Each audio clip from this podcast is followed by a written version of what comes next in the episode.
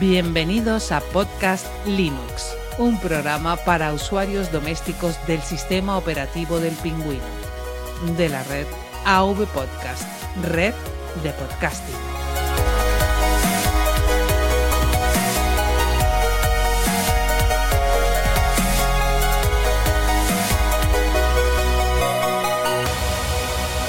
Muy buenas Linuxeros. Un saludo de quien les habla, Juan Feble. Hoy tocaría tener una entrevista con algún proyecto Linuxero, pero me ha sido imposible conseguir a alguien a tiempo. Pido disculpas por ello. Tampoco quería fallar en mi ritmo de publicaciones.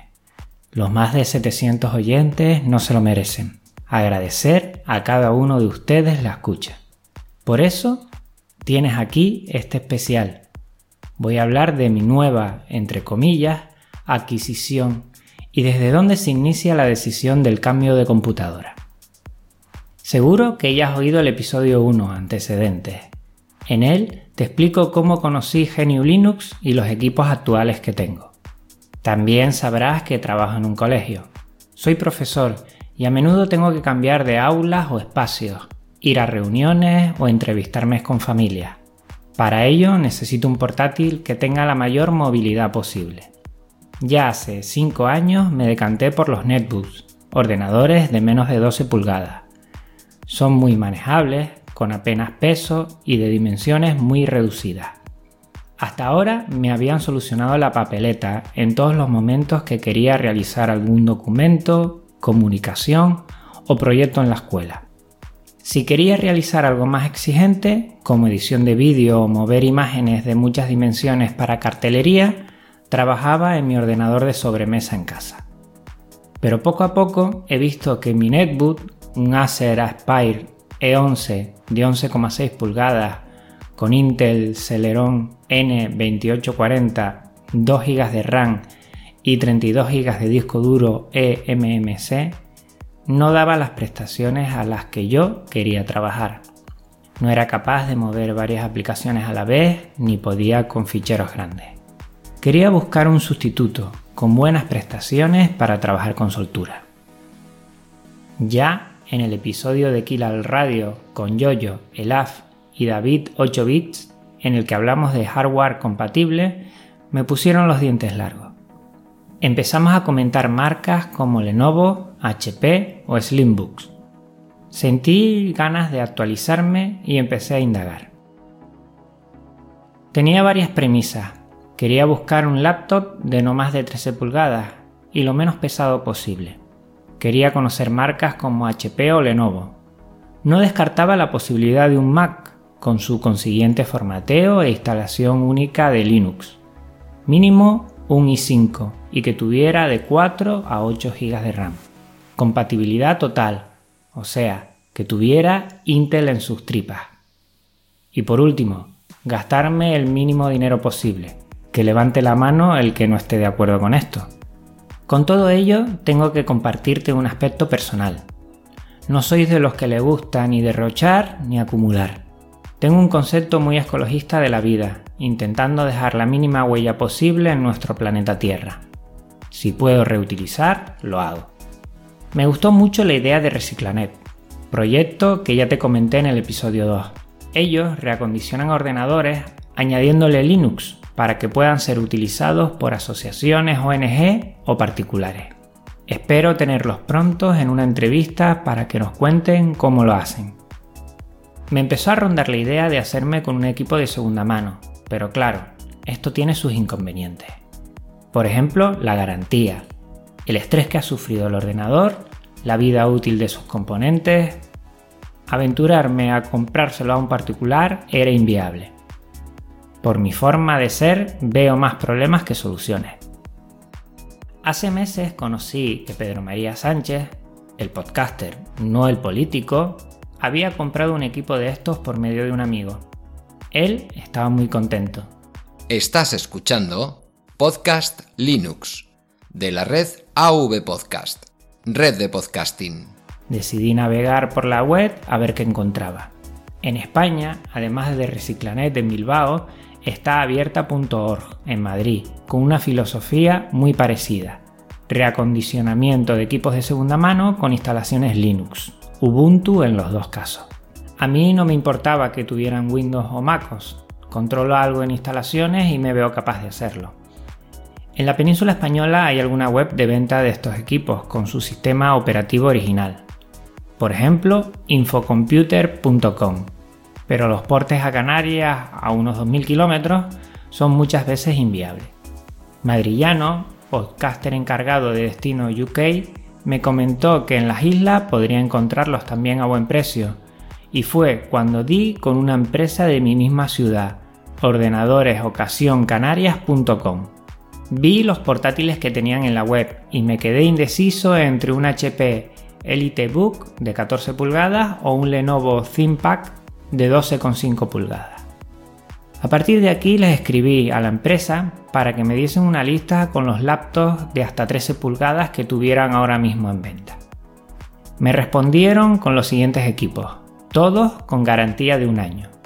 Lenovo ThinkPad X230 con un i5 3320 a 2,6 GHz, 4 GB de RAM y 320 GB de disco duro.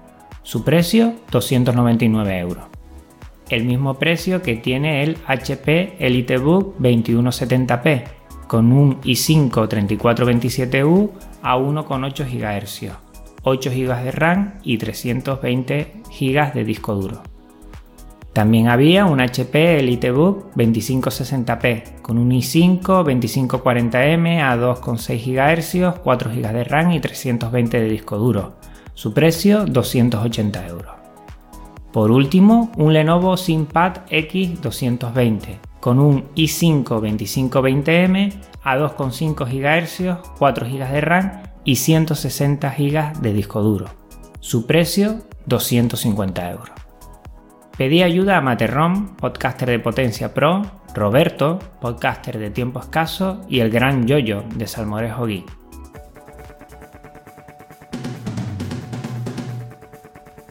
¿Conoces todas las posibilidades que tiene WordPress? No solo se puede crear un blog, sino también un foro, un sitio de membresía, una tienda, un sitio de encuestas, cursos o exámenes online, una página estática para esa aplicación móvil, yo que sé, lo que se os ocurra. Pues eso y mucho más os contaré en el podcast Potencia Pro, donde además os enseñaré a crear plugins, temas, registro de dominio y mucho más. ¿Necesitáis más excusas para buscar Potencia Pro en iTunes, Evox o Spreaker? ¿En serio? Pierde el miedo a crear web y supera el nivel de perfecto cuñado que sabe de eso. Potencia Pro, un podcast de la red AV Podcast. Todos me dijeron lo mismo, vete a por el Lenovo. Y dos coincidieron en ponerle un adjetivo, es una roca. También me fijé que en videotutoriales de YouTube era muy fácil actualizar su RAM o el disco duro. Tan solo desatornillar, abrir una tapa y cambiarlo sin más.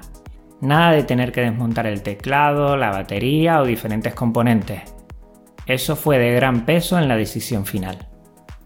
El X230 y el X220 de Lenovo me gustaban mucho, aunque sus 4 GB igual se me quedaban un poco justos. Llamé a la empresa y quedé en irlos a ver al día siguiente.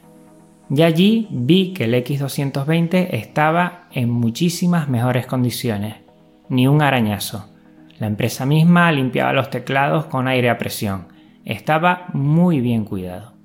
Les comenté que igual les iba a añadir en el slot de la RAM otros 4 GB más y que si tenía las dos ranuras con 2 más 2 GB de RAM o solo una con 4 GB. Ellos mismos me abrieron la tapa y vimos que tenía un slot vacío.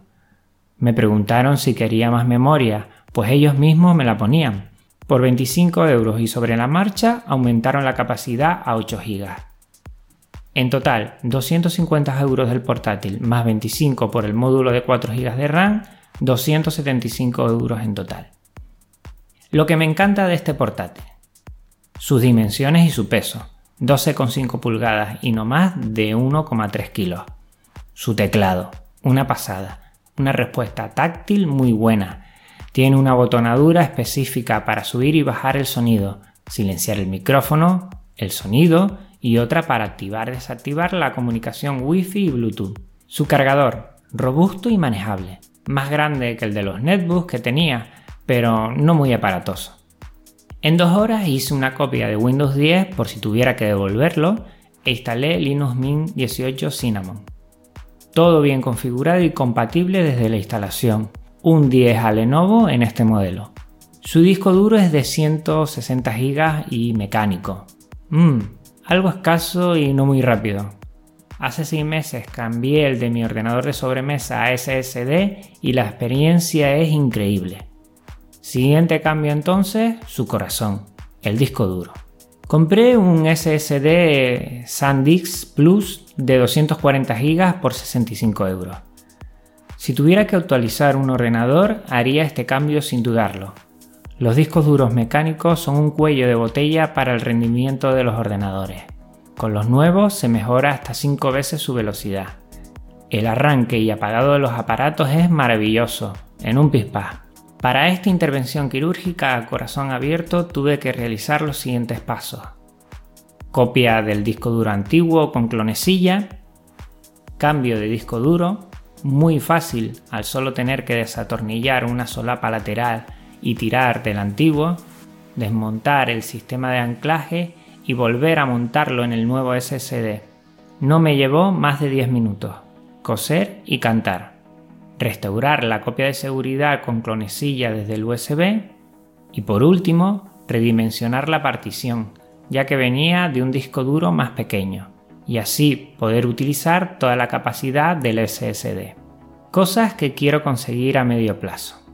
Buscar una batería nueva. No es que esté muy cascada, dura unas dos horas y media pero a mí se me queda un poco corta y necesitaría una que me dejase por lo menos ser autónomo toda la mañana. Ya he empezado a investigar y puedes encontrar clónicas con buenas valoraciones a partir de 40-50 euros. Otra cosa que me gustaría tener es un dock station, un accesorio donde acoplas el portátil cerrado y lo convierte en uno de sobremesa, con sus propias salidas para un monitor externo, USB, cable de alimentación, sonido, etc.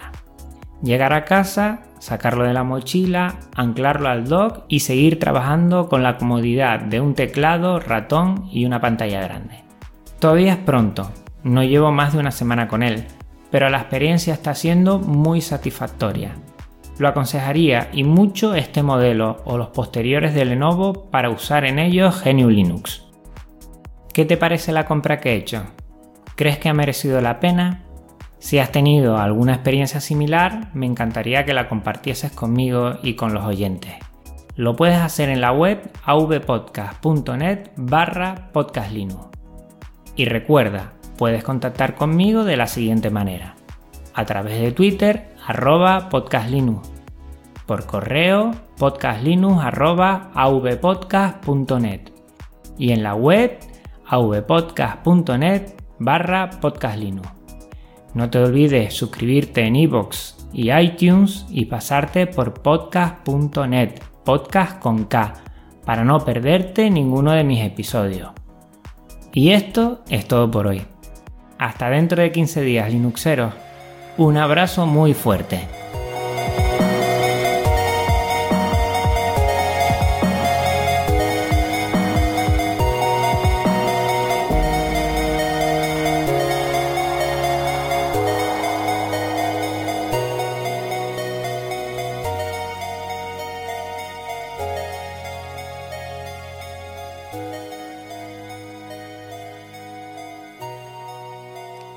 avpodcast.net, red de podcasting.